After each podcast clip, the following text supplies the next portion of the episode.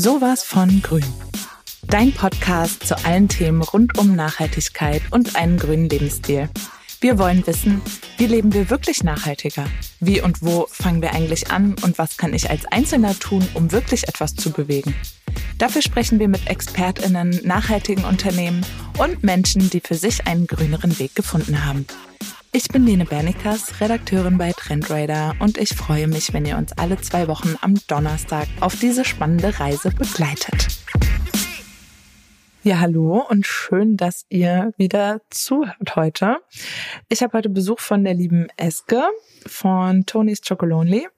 Die Mission von Tonys ist es, dass jede Schokolade zu 100% frei von moderner Sklaverei und illegaler Kinderarbeit wird. Und ja, ihr habt richtig gehört, leider sind diese schrecklichen Umstände keine Seltenheit in der Kakaoindustrie. Und wie Tonis da Verbesserungen schafft, darum soll es heute in der Folge gehen. Hallo, liebe Eske. Hallo. Stell dich doch gerne mal kurz vor und was du bei Tonis Chocolonely so machst. Genau, ich bin Eske. Ich bin seit ja, etwas über zwei Jahren jetzt bei Tonys ähm, im Marketing in Deutschland. Wir kommen eigentlich aus den Niederlanden und haben jetzt auch einen Ableger in Deutschland, in Hamburg. Und äh, mein Tonys Titel ist Brangelina. Ähm, genau, wir haben ganz lustige Tony-Titel. Ähm, Im klassischen Sinne ist es einfach eine Brandmanagerin ähm, die sich mit der Kommunikation in Deutschland, Österreich und vielleicht dann auch bald mal Schweiz beschäftigt. Was habt ihr dann noch für Positionsnamen? Was habe ich neulich gelesen? Ähm, also zum Beispiel mein Kollege ist Top of the Ops, ähm, der macht Operations. Ja. Ähm, äh, Britney äh, Cheers haben wir noch. Ähm, ja, ganz viele unterschiedliche Namen. Ich bin immer Sehr begeistert, gut. was da für kreative Ideen bei rumkommen. Ja, cool. Wieso gibt es denn noch äh, Sklaverei, moderne Sklaverei und Kinderarbeit in der Kakaoindustrie?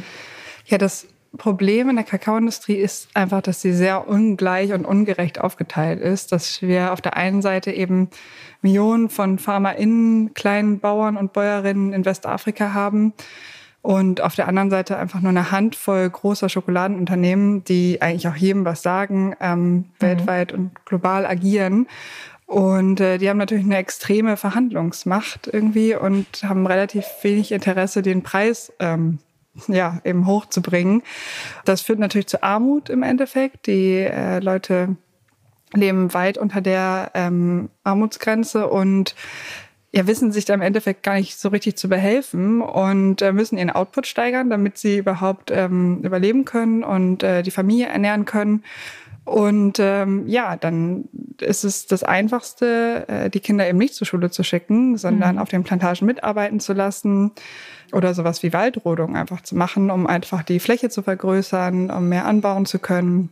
Aber was eben auch ein ganz großes Problem ist, weil der Kakao einfach ganz wichtig ist für äh, Westafrika, für Ghana und Côte d'Ivoire, dass Kinder verschleppt werden aus umliegenden Ländern. Sie werden dann ähm, ja unter Androhung von Strafe ausgebeutet. Ihnen wird erzählt, ähm, dass sie das große Geld machen für die Familien und genau, das ist dann tatsächlich ähm, moderne Sklaverei, wie mhm. das so definiert wird und genau werden nicht bezahlt und im Endeffekt ist das große Problem einfach Armut, ja. Und be betrifft das viele Hersteller oder? Die meisten oder wie, wie groß ist das Problem? Also das Problem ist tatsächlich riesig, so groß, dass das auch einfach schon super lange bekannt ist. Und in dem Zusammenhang gab es das Haken-Engel-Protokoll und das ist auch so ein bisschen der Startschuss von Tonys gewesen, mhm. wo sich die großen Schokoladenhersteller verpflichtet haben, eigentlich äh, sich um diese Probleme zu kümmern und die schwersten Formen von Kinderarbeit und moderner Sklaverei eben zu beseitigen. Mhm. Den Großteil betrifft vor allem eben die ganz großen Schokoladenhersteller, weil die eben wenig Interesse haben, genau einen fairen Preis mhm. zu bezahlen und ähm, möchten natürlich irgendwie ihren Gewinn steigern. Und ihr geht da ja quasi als Unternehmen mit gutem Beispiel voran. Was genau macht ihr anders? Wir sagen immer, wir sind ähm, ein Impact-Unternehmen, das Schokolade macht und nicht andersrum. Das mhm. bedeutet, dass wir ähm, unseren kompletten Fokus, den wir haben, eben auf dieses Problem, die moderne Sklaverei und illegale Kinderarbeit, die es eben verhindern oder zu vermeiden und irgendwie ähm, letztendlich auch zu beenden Das ist tatsächlich ein super komplexes Problem und wir haben fünf Sourcing-Prinzipien, sagen wir immer, so fünf Grundpfeiler, die ineinander greifen, um das Problem eben zu lösen. Das ist zum einen, dass wir einen höheren Preis zahlen, einen Preis, der eben ein existenzsicherndes Grundeinkommen ermöglicht, dass wir langfristige Beziehungen mit dem Partner, PartnerInnen haben. Von der Pflanzung ähm, einer Kakaobohne bis hin zur Erntung sind es circa fünf Jahre.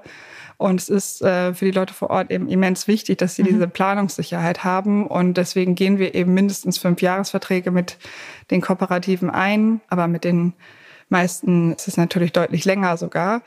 Dann haben wir 100% rückverfolgbare Kakaobohnen. Das ist halt total wichtig. Und damals, als Tonis gegründet wurde, hat man sich damit beschäftigt, wie einfach es eigentlich ist, zu wissen, wo der Kakao denn eigentlich herkommt. Das waren damals die großen Fragen an die großen Schokoladenhersteller. So, wo kommt denn der Kakao eigentlich her? Und das konnte irgendwie niemand richtig beantworten. Deswegen war das auch für die Gründer total wichtig zu sagen, wir wollen 100% rückverfolgbare Kakaobohnen. Mhm. Äh, jeder Kakaosack wird durchnummeriert.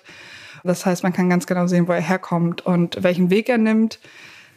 Dann ist uns halt total wichtig, dass wir diese, diese europäische, diese westliche Sicht auf Westafrika irgendwie ablegen, weil das natürlich mhm. auch dieses Kolonialthema einfach ist, dass ähm, ja Europa ähm, oder der weiße Mann den Menschen in den Ländern in Afrika eben sagen möchte, was sie machen sollen und irgendwie auch denkt, was, was das Beste ist und wie man vielleicht am besten zum Ziel kommt. Das heißt, wir versuchen so eine Art Empowerment irgendwie auch zu machen, dass äh, die selbstständig sind, dass sie eigene Entscheidungen treffen, dass sie ähm, genau vielleicht auch die extra Gebühren, die wir zahlen, dass sie die irgendwie selbstständig verwalten können und so. Und ähm, genau als letzten Punkt, was eben auch ganz wichtig ist, die, die Kakaoernte ist auch bedroht durch den Klimawandel mhm. und äh, findet tatsächlich auch nicht das ganze Jahr über statt. Und es geht auch einfach darum, den äh, Leuten vor Ort aufzuzeigen, was kann man außerhalb der Kakaoernte machen, kann man vielleicht noch Gummi anbauen, ähm, was macht man, wenn wirklich der Klimawandel noch krasser wird in den Ländern? Und ja, wie kann man darauf reagieren, also einfach so Weiterentwicklung der Ernten. Du hattest jetzt die Sourcing-Prinzipien von euch auch schon mal ein bisschen angesprochen. Und ihr geht oder ihr handelt ja auch danach. Wie könnt ihr denn andere Hersteller dazu zu, äh, inspirieren, ja, es euch gleich zu tun, weil das ist ja, wie ich das verstanden habe, auch so mit euer Fokus. Ne? Das ist nicht nur ihr, die äh, Vorreiter da seid, sondern möglichst alle da mitziehen, was ja dann vielleicht auch einfach eine größere, eine größere Veränderung auch bringt. Äh, wie geht ihr das an? Also du hast ja auch schon gesagt, dass die meisten Hersteller eher weniger Interesse haben, sage ich mal, dann mehr Geld zu bezahlen. Also wie, wie geht ihr das an? Geht ihr mit den Unternehmen in Austausch oder wie mhm. funktioniert das? Also ähm, wir haben eine Impact-Abteilung in Amsterdam sitzen, die eben auch ganz konkret in diesen Gremien sind, wo auch oft Vertreter von den großen Schokoladenherstellern sitzen. Man muss tatsächlich auch sagen, es gibt immer viele Bemühungen und ähm, auch jeder macht irgendwie was. Das heißt, äh, da sind wir auch viel im Austausch, würden auch nie sagen, dass wir immer alles irgendwie ähm, als Vorreiter oder am besten machen, sondern es gibt tatsächlich auch einfach Bemühungen, die wir irgendwie gemeinsam ins Leben rufen. Aber so ganz generell versuchen wir halt schon immer so ein bisschen, wir sagen immer, die Mücke im Raum zu sein. Also so ein mhm. bisschen zu piesacken und vielleicht auch, ähm, ja, so ein bisschen aufzuwecken und zu sagen, äh, guck mal, es ist doch irgendwie möglich und wir kriegen es auch hin. Es zeigt natürlich auch so, je mehr sich die Konsumentinnen und Konsumenten dafür entscheiden, desto mehr ist auch der Druck auf die großen Schokoladenhersteller. Aber was eben auch ein ganz wichtiger Punkt ist, dass wir äh, die Tonys Open Chain ins Leben gerufen haben weil unsere Mission einfach ist, die Kakaoindustrie zu verändern. Und wir einfach wissen, dass wir es selber machen können. Wir können selber nach den ähm, unseren Sourcing-Prinzipien in den Kakao sourcen, aber Tonys ist halt immer noch sehr klein, auch wenn sie fast Marktführer in den Niederlanden mhm. sind. Das heißt, es müssen sich andere anschließen. Es müssen irgendwie letztendlich natürlich alle äh, nach diesen Prinzipien oder ähm, nach den Ideen, die wir verfolgen, den Kakao beziehen. Und die Tonys Open Chain ist eigentlich eine Plattform, der sich Unternehmen anschließen können, die Kakao beziehen. Das ist im kleinen Stil natürlich irgendwie cool, weil ähm, ein kleines Unternehmen kann gar nicht die Infrastruktur aufbauen und das äh, vielleicht machen, was, ja. was wir schon seit, seit Jahren irgendwie dort vor Ort umsetzen. Die können sich der Lieferkette anschließen und die Kakaobohnen, ähm, ohne dass wir jetzt irgendwie eine spezielle Gebühr dafür verlangen, ähm, beziehen. Genau, das könnten prinzipiell natürlich auch sehr gerne große Schokoladenhersteller. Also wir würden uns freuen, wenn Milka, Rittersport etc. sich uns anschließt. Genau, aber für die sind wir natürlich noch sehr klein.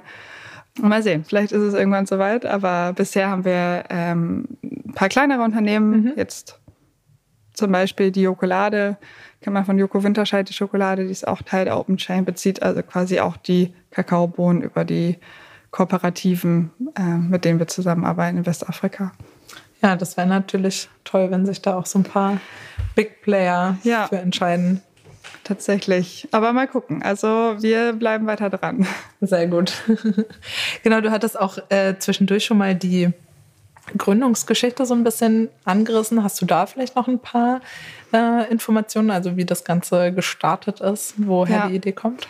Das ist tatsächlich total spannend. Ähm, und wie gesagt, das niederländisches Unternehmen und äh, da ist es tatsächlich auch viel präsenter, weil es ähm, ein Team aus äh, niederländischen Journalisten war, die in einer Fernsehsendung, so eine Investigativsendung, Köringsdienst van Wade, mhm. Ich mit meinem schlechten Holländisch, äh, haben einfach zu dem Thema recherchiert, eben zu diesem äh, besagten Haken-Engel-Protokoll, äh, wo sich die großen Schokoladenhersteller eben verpflichtet haben, die ähm, schlimmsten Formen von moderner Sklaverei und illegaler Kinderarbeit zu beenden. Und ähm, haben festgestellt, dass tatsächlich nicht wirklich viel passiert ist, dass ähm, zwar natürlich jeder von den Problemen wusste, aber das Interesse daran, was zu ändern, irgendwie nicht besonders hoch war. Und ähm, der Journalist Twain ähm, gibt dann auch so lustige ähm, Videos, wie er bei Nestle anruft und dann ähm, der CEO, glaube ich, sagt, ja, Slavery exists, ähm, face it. So, ne? Also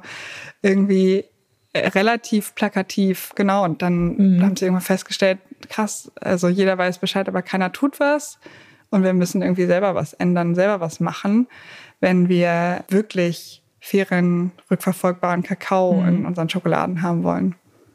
Ich muss auch sagen, ich finde das Thema auch nicht, äh, also ich finde, man hat das nicht so sehr präsent auf dem Schirm. Ne? Also man hinterfragt das so als Konsument natürlich erst, wenn man es vielleicht plakativ von euren bunten Tafeln quasi ähm, ne, ähm, präsentiert bekommt.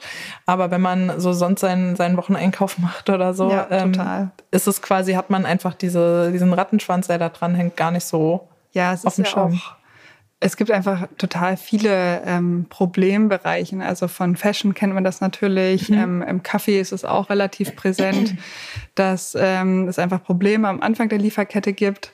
Wir versuchen auch ganz viel Aufklärungsarbeit dafür zu machen, erstmal das Bewusstsein dafür zu schaffen, dass es eben Probleme gibt, weil nur wenn man äh, sich dem erstmal bewusst ist, kann man vielleicht auch sein Verhalten irgendwie ändern und darauf mal achten, was man konsumiert.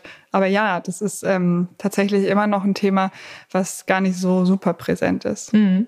Wie, wie versucht ihr dann mehr Bewusstsein zu schaffen? Also was habt ihr da für Maßnahmen? Ja, ganz unterschiedlich. Also natürlich erstmal klassisch über das Produkt. Ähm, Schokolade ist halt einfach irgendwie super lecker und in unserer Schokoladentafel zum Beispiel, also in der Verpackung, wenn man sie aufmacht, ähm, sieht man auch äh, unsere Geschichte, unser Manifest und ähm, auch so ein bisschen was zu den Problemen und äh, den Themen, die wir einfach behandeln.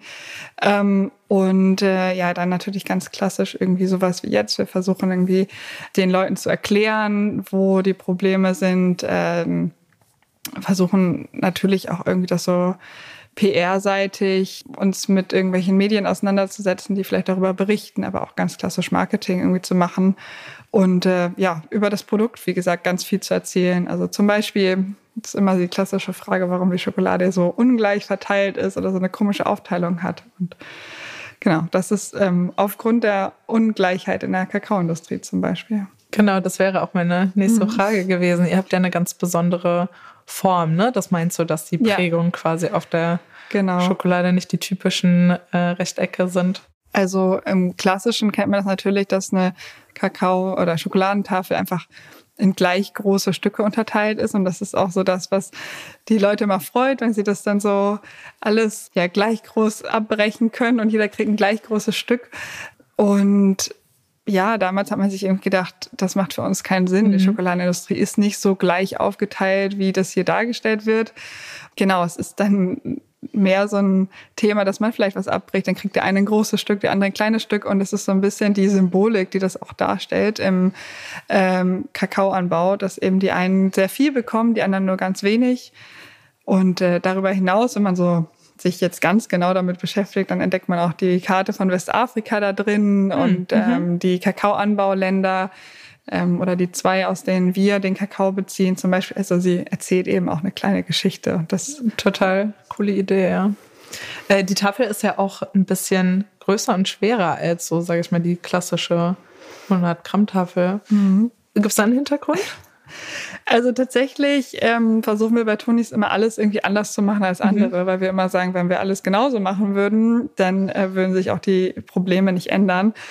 Und äh, ich schätze mal, dass das damals auch ähm, der Hintergrund war. Ähm, zudem, wie gesagt, war es ein Journalistenteam, was ähm, die Marke oder die Schokolade ins Leben gerufen hat. Und äh, das waren jetzt keine äh, Schokoladenexpertinnen. Mhm.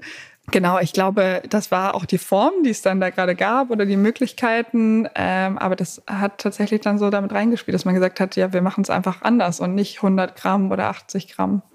Ist es denn wenn ich jetzt noch weiter, ich stehe virtuell gerade noch so im Supermarkt, wenn ich ähm, andere Hersteller mir anschaue, also gibt es da überall die Probleme oder wie kann ich mir das vorstellen? Hat das was auch vielleicht mit dem Preis zu tun, den ich als Konsument bezahle? Gibt es da irgendwas, worauf ich achten kann?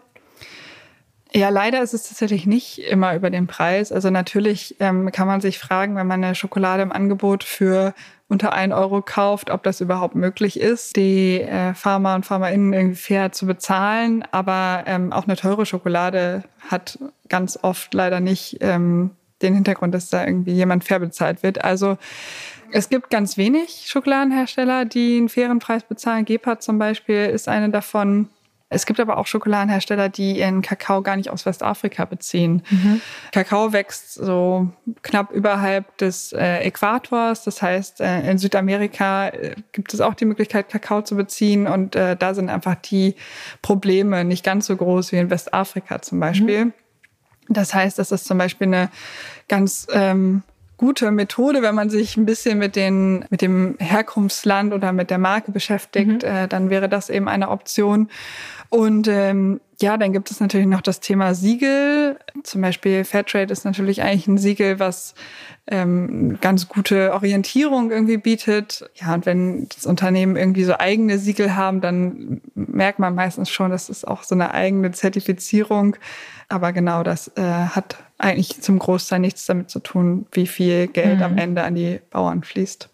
Schwierig für den Konsumenten quasi. Es ist tatsächlich relativ schwierig, mhm. genau. Ja, und es gibt ja auch total viele Schokoladen. Also wenn mhm. man sich äh, das Schokoladenregal anguckt in Deutschland, unsere holländischen Kollegen sind da auch echt immer überrascht, wie viele unterschiedliche Marken es einfach gibt. Und äh, das ist total schwierig. Und wie gesagt, jeder ähm, hat irgendeine Zertifizierung. Es gibt Rainforest Alliance, es gibt ähm, Coco Life, es gibt äh, Fair Trade und ähm, genau, das ist ja auch so ein bisschen dieses Problem mhm. allgemein in Deutschland, dieser Siegelwahn.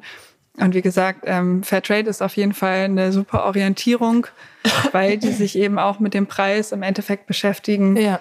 Aber man muss leider sagen, dass so ein ganz, ganz kleiner Teil aktuell wirklich ja, an ein existenzierendes Einkommen irgendwie mhm. rankommt. Und woran erkenne ich das jetzt zum Beispiel bei der, äh, bei der Jokolade, die sich ja beispielsweise euch ja auch angeschlossen hat, eurer Initiative? Ist das irgendwie da auch ausgewiesen? Kann ich das sehen? Ja, oder? Es ist, ähm, ja. Das ist ähm, das Open Chain Logo, was wir haben, mhm. äh, was wir nicht als Siegel oder so sehen, sondern das ist halt quasi diese Initiative zu zeigen, hey, ähm, gemeinsam machen wir Schokolade 100% frei von moderner Sklaverei. Das ist so das, ähm, das äh, Logo da drauf und das findet sich bei uns und findet sich bei der Jokolade oder jetzt zum Beispiel eben auch bei Ben Jerry's, die jetzt auch Kooperations- oder wie wir immer sagen, Missionsverbündeter von uns sind und auch den Kakao über die Tony's Open Chain beziehen. Also es ist so ein gelbes Logo mit so, einem, mit so einer Kette, die so mhm. gesprengt ist, weil wir eben dieses, diese Symbolik einfach zeigen wollen, dass wir moderne Sklaverei beenden.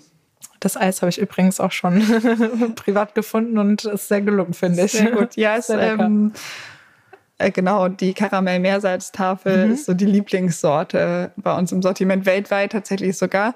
Ah, und ähm, das Eis äh, inspiriert sich oder es wurde inspiriert durch diese Tafel. Ja. Also deswegen sehr lecker tatsächlich, ja. Sehr cool. Ich kann mir auch vorstellen, weil sagen wir, Ben Jerry's hat natürlich auch eine Fanbase, dass da natürlich auch noch mal die Eisliebhaber da vielleicht auch mal reflektieren. Ja, das ist ähm, für uns natürlich total großer, ein wichtiger Schritt, weil wir eben auch sehen, dass es nicht nur kleine Hersteller sind, die mhm. sich uns anschließen, sondern auch so Unternehmen wie Ben Jerry's, wo ja auch ein Konzern im Endeffekt doch hintersteht, mhm. ähm, dass die sagen, uns ist bewusst, es gibt Probleme und wir wollen sie aktiv irgendwie angehen.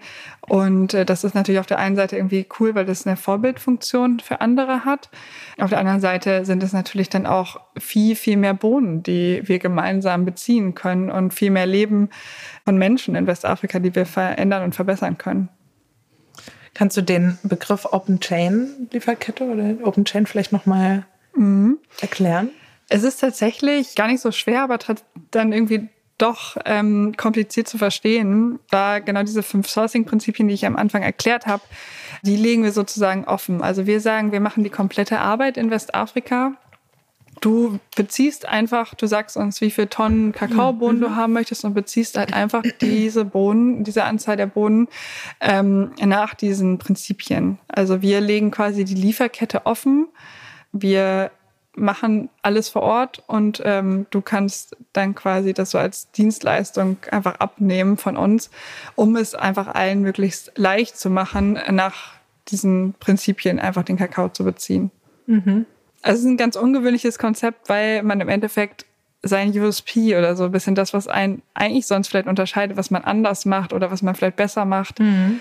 dass man das offenlegt und sagt, kopier es doch einfach, nutze es bitte auch. Stimmt, ähm, ja. Und deswegen ist es, glaube ich, so schwer zu verstehen, weil es einfach sehr ungewohnt ist, ähm, dass man sagt, ich mache das und das vielleicht besser oder anders und ich lade dich dazu ein, dich uns anzuschließen. Einfach für die, für die Sache quasi. Genau. Ja, sehr spannend. Habt ihr denn, also habt ihr in der Zukunft noch weitere Projekte geplant? Also wenn ihr so, oder was habt ihr generell so in der, in der Zukunft geplant, was Aufklärungsarbeit oder Kooperationen, äh, Weiterentwicklung und so angeht? Also ähm, ich habe ja schon gesagt, in den Niederlanden sind wir relativ groß und deswegen versuchen wir immer mehr die einzelnen Märkte oder einzelne Länder anzugehen. Also Deutschland ist zum Beispiel ein Land, wo auch viele große Schokoladenhersteller sitzen, ähm, England eben auch. Deswegen ist es ein Standort, wo wir natürlich jetzt gerade noch sehr klein sind, aber auch noch ganz am Anfang stehen bei unserer Reise und ja, unsere Ziele sind halt schon, ähm, dass wir auch hier einer der Großen werden und dass uns alle Leute kennen, beziehungsweise auch erstmal alle Leute von den Problemen im Kakaoanbau irgendwie Bescheid wissen. Ja. Und das ist schon noch ein langer Weg, vor allem auch ähm, in dieser Wettbewerbslandschaft, mhm. die es gibt. Aber das sind schon unsere Ziele, dass wir wachsen, einfach um, wie wir immer sagen, mehr Kakaobohnen äh, abzunehmen, mehr Impact zu machen. Und je größer wir werden, desto mehr können wir wieder in uns investieren. Sind halt jetzt gerade wirklich noch klein in Deutschland. Genau, also einfach in unserem Land, aber dann auch noch in anderen Ländern in Europa und den USA einfach weiter zu wachsen. Ja, sehr schön. Ähm, zum Abschluss kommen wir jetzt noch zu unseren drei Alltagstipps, was eben ja, ich als Schokoladenkonsumentin vielleicht, ähm, worauf ich im Alltag so achten kann, ähm, einfach eure Nachhaltigkeitstipps für den, für den Alltag. Ja, also zum einen natürlich ähm, bei Kakao oder Kaffee einfach mal zu schauen, ob es da vielleicht ein bekanntes Siegel wie Fairtrade eben gibt, äh, wo man darauf achten kann. Aber so ganz davon abgesehen, finde ich, gibt es da einfach super viel. Und ich habe mir auch Gedanken dazu gemacht, äh, was mhm. ich so in meinen Alltag integriere. Und ich glaube, so ganz generell bedeutet ähm, bewusst oder nachhaltig leben immer so ein ganz kleines bisschen, dass man einen Abstrich irgendwie machen muss. Aber ich zum Beispiel, ich fahre ein Elektroauto und äh, ich finde, das ist ein ganz tolles Beispiel, weil natürlich ist es irgendwie einfacher, mal eben ähm, zur Tankstelle zu fahren, das Auto voll zu laden und weiterzufahren, aber es erweitert irgendwie total den Horizont auch. Ähm, man reist viel bewusster, man überlegt sich halt vorher, wie ist die Route. Ähm, mhm. Man hat äh, interessante Gespräche an den Ladesäulen, wenn man da mal so eine halbe Stunde steht und sich mit anderen Leuten austauscht. Und ja, ich glaube, so ganz generell ist es irgendwie schon so, dass man dadurch einfach bewusster irgendwie auch lebt gibt. Und so ein ganz konkreter Tipp von mir ist tatsächlich vor Ort einkaufen. Also ich äh, versuche ganz wenig online zu bestellen, vor allem so größere Sachen. Bei Kleidung ist das für mich irgendwie ein wichtiges Thema, weil ich ganz oft gemerkt habe, ich habe es bestellt und die ganze, ja, die ganze Lieferung eigentlich wieder zurückgeschickt. Und äh, vor allem bei so kleineren Sachen hört man ja auch immer mehr, dass das gar nicht richtig wieder in den Kreislauf zurückgeht, dass die Sachen irgendwie verbrannt werden. Mhm. Und ich glaube, was man halt einfach machen kann, ist die Städte damit zu unterstützen, zum einen, aber zum anderen eben auch diese CO2 durch den Transport und vielleicht sogar auch dadurch, dass es am Ende wieder zerstört wird, einfach zu vermeiden, indem man es einmal anprobiert, ähm, vielleicht vor Ort kauft. Mhm. Wenn man sich noch ein bisschen mehr mit diesen Themen beschäftigt, also pro problembehaftete Industrien, finde ich, äh, Rotten oder Verdorben heißt die Serie, glaube ich, auf Deutsch, ähm, auf Netflix einfach total spannend ähm, da gibt es auch eine Folge mit Schokolade, wo äh, wir nochmal thematisiert werden und wir drin auftauchen und so. Und Ach, das ist ja mega. Ja, ja es mhm. ist echt äh, total spannende Serie davon abgesehen. Ähm, ja, wie gesagt, gibt es eben ganz viele Bereiche, wo es ja Probleme gibt und äh, man hat es gar nicht immer so auf dem Schirm und es ja, erweitert einfach so ein bisschen das Bewusstsein dafür. Und ich wusste zum Beispiel auch vorher nicht, dass Wein zum Beispiel irgendwie ja, problembehaftete Industrie ist. Und äh, die Serie kann ich auf jeden Fall jedem ans Herz legen. Macht äh, Spaß, es zu gucken und ähm, ist super spannend irgendwie. Ja, verlinken wir euch auf jeden Fall in den Show Notes. Dann könnt ihr da gerne mal reinschauen. Ja, hast du sonst noch was auf dem Herzen, was du gerne unseren Hörern mitgeben möchtest? Also ich finde ganz oft, wenn man zum ersten Mal so von den Problemen hört oder wenn man auch hört, es gibt irgendwie anderthalb Millionen oder mehr als anderthalb Millionen Kinder, die auf den Plantagen arbeiten für die Schokolade, die man isst oder ja, einfach total, so 30.000 Kinder, die in moderner Sklaverei leben. Das ist irgendwie so ein bisschen schockierend. Das ist mhm, irgendwie so eine, so eine Hausnummer. Ähm, und es geht auch nicht darum, dass man jetzt irgendwie sagt, ich darf gar keine Schokolade mehr essen. Das ist gar nicht das, was wir predigen wollen, sondern es geht einfach nur darum, dass man irgendwie bewusst konsumiert mhm. und ja, vielleicht ähm, einfach mal drauf achtet, so von welcher Firma und von was kaufe ich meine Produkte. Genau, also es geht nicht darum, nichts mehr, keine Schokolade mehr zu essen, sondern einfach ein bisschen bewusster zu schauen, was kaufe ich vielleicht am Schokoladenregal. Ja, super. Vielen Dank, dass du uns das wichtige Gerne. Thema äh, näher gebracht hast. Wenn ihr wollt, könnt ihr ja mal die Tonys Schokolade probieren. Die gibt's ja auch äh, viel in Supermärkten, ne? Auch in, ja, genau. in Deutschland, ne? Also eigentlich kriegt man uns bei jedem Rewe, Kaufland, Globus, ähm, bei größeren Edekas, in den Städten vor allem, sollten wir eigentlich gut vertreten sein. Äh, wir haben ein relativ großes Sortiment an bunten Schokoladen. Mhm. Ansonsten in unserem Online-Shop gibt äh, sehr viel Auswahl, also beziehungsweise sehr viele tolle Sorten, die man, durch die man sich so durchprobieren kann. Auch sehr Außergewöhnliche quasi, ne? Das ist ja auch so ein bisschen was darauf einzahlt, dass ihr da ein bisschen was anders macht. Ja, genau. Also wir versuchen immer so ein bisschen klassisch zu sein, sowas wie Haselnuss mhm. äh, zum Beispiel, das halt alle Leute irgendwie gerne mögen oder Vollmilch natürlich, weil auch da wieder wir versuchen irgendwie so den Mainstream abzudecken, weil wenn man eine Industrie verändern will, dann das ist stimmt. es tatsächlich mhm. auch ähm, Vollmilch als Lieblingssorte der Deutschen zum Beispiel, aber ähm, du hattest jetzt gerade gesagt, du magst die weiße Schokolade mhm. mit Himbeer und Knisterzucker so gerne. Und das ist zum Beispiel jetzt eher was Außergewöhnliches, würde ich sagen. Das ist so ein bisschen, ja, so ein bisschen Kindheit irgendwie, ja. ne? Knistert im Mund, genau. Ja, das sind die Holländer, glaube ich, die da ihren Einfluss haben. Ja, cool. Ja, vielen Dank, äh, liebe Eske, dass du dabei warst. Gerne. Wir hören uns bestimmt mal wieder und auch in der einen oder anderen Box könnt ihr die Schokolade in Zukunft bestimmt auch mal entdecken. Ihr findet, wie gesagt, auch nochmal alles Wichtige in den Shownotes für euch verlinkt und wir freuen uns, wenn ihr übernächste Woche wieder am Start seid und reinhört und vergesst nicht zu bewerten und zu abonnieren. Bis dann. Ciao. Tschüss.